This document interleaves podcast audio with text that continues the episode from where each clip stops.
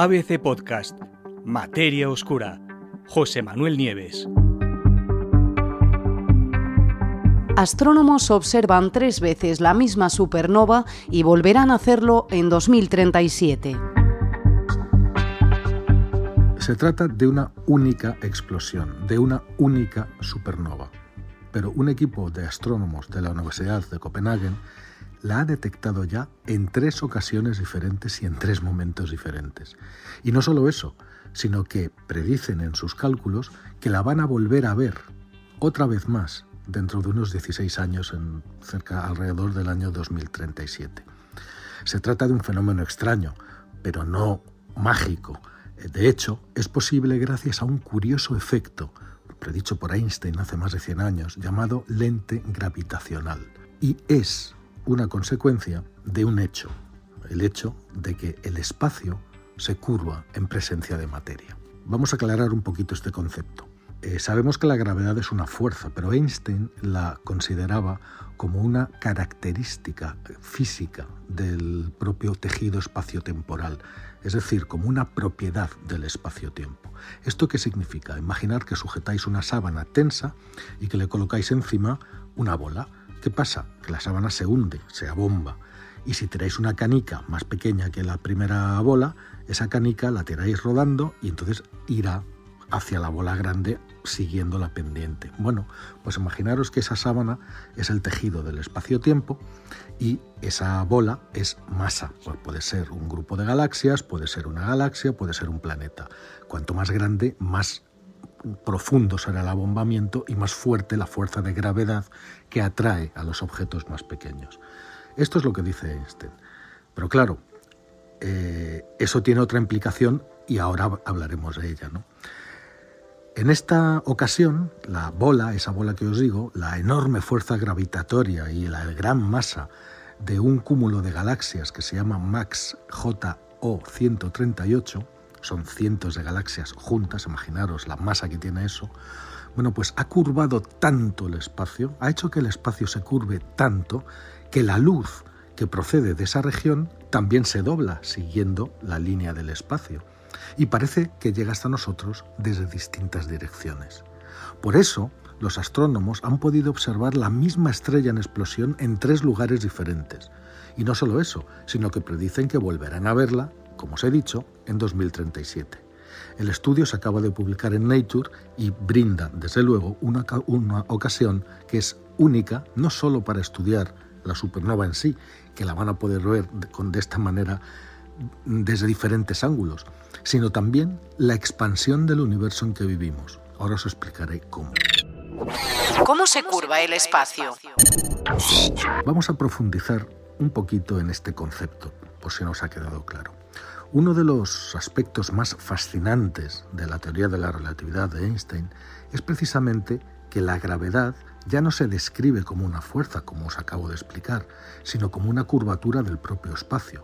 Por eso, los objetos pesados curvan el espacio igual que el, ejemplo que os he puesto con la bola de hierro y la sábana. Y eso es lo que hace que los planetas giren alrededor de las estrellas. Pero esa curvatura, y eso es importante para este, este tema que estamos hablando, evidentemente también curva y dobla la trayectoria de los rayos de luz. Por eso, si tenemos un cúmulo de galaxias deformando el espacio, cual, formado por cientos de galaxias, como os dije, deformando el espacio, imaginaros que detrás, con respecto a nosotros, detrás de ese cúmulo, pues hay una galaxia que emite luz. Esa luz viaja en línea recta y cuando llega a ese cúmulo, ¿qué hace? Se dobla antes de llegar a la Tierra.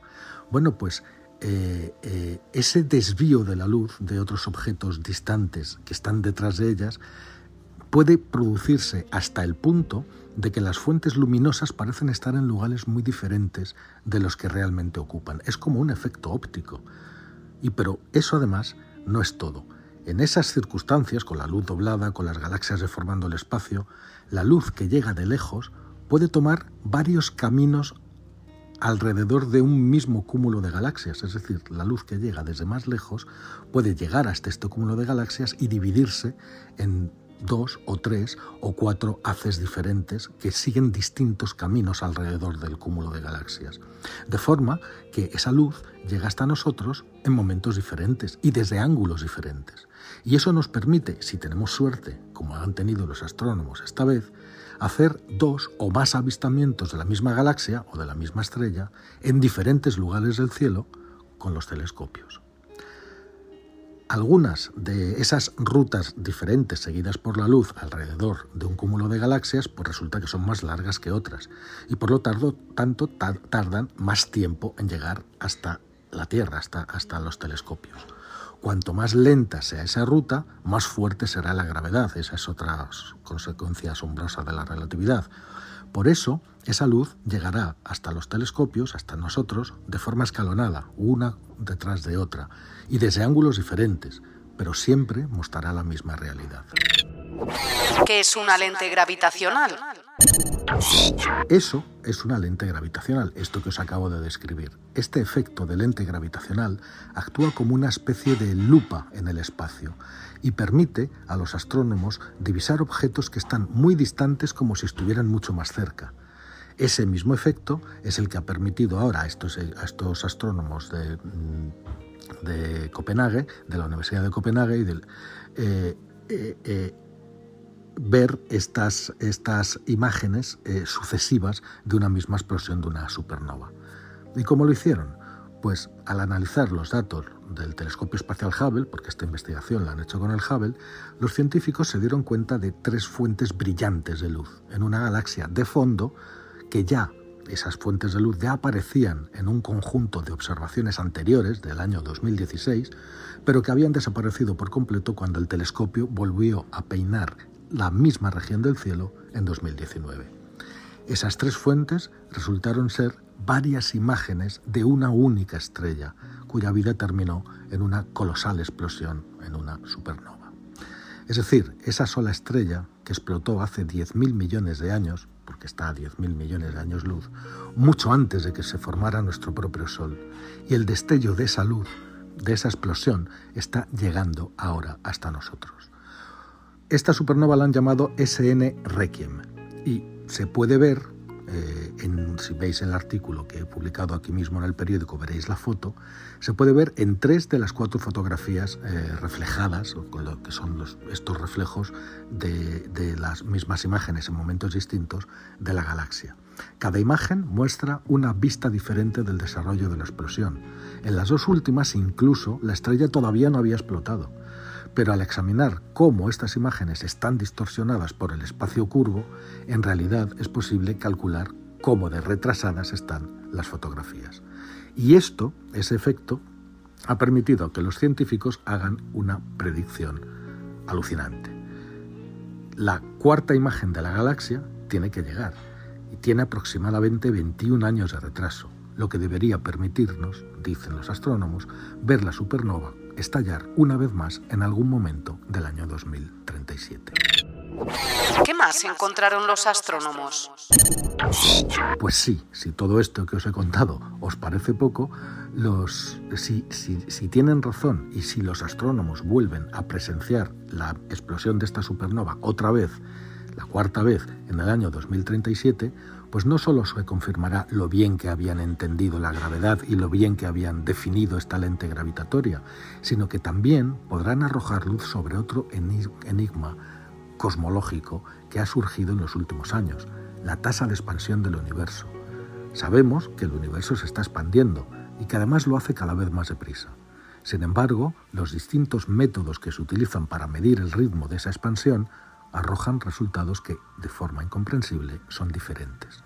Existen discrepancias, incluso cuando se tienen en cuenta las incertidumbres propias de la medición.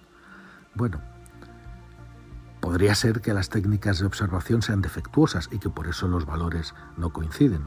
O, lo que es todavía más interesante, sería posible que tuviéramos que revisar nuestra comprensión, lo que sabemos de la física y de la cosmología fundamentales algo se nos está escapando. Por eso, entender la estructura del universo será una de las principales prioridades científicas durante la próxima década. Según los investigadores autores de este estudio, los próximos estudios eh, planificados abarcarán una gran parte del cielo y se espera que revelen cientos de lentes gravitacionales extrañas con supernovas como, la, como SN Requiem, como la, la que han visto ellos. Las mediciones precisas de los retrasos de esas fuentes proporcionarán datos que son únicos y extremadamente fiables sobre la expansión cósmica, es decir, sobre la tasa a la que el universo se expande, e incluso podrían ayudar a revelar las propiedades de la materia oscura y de la energía oscura. Aquí termina el podcast de hoy. Nos vemos en una semana. Espero que os haya gustado.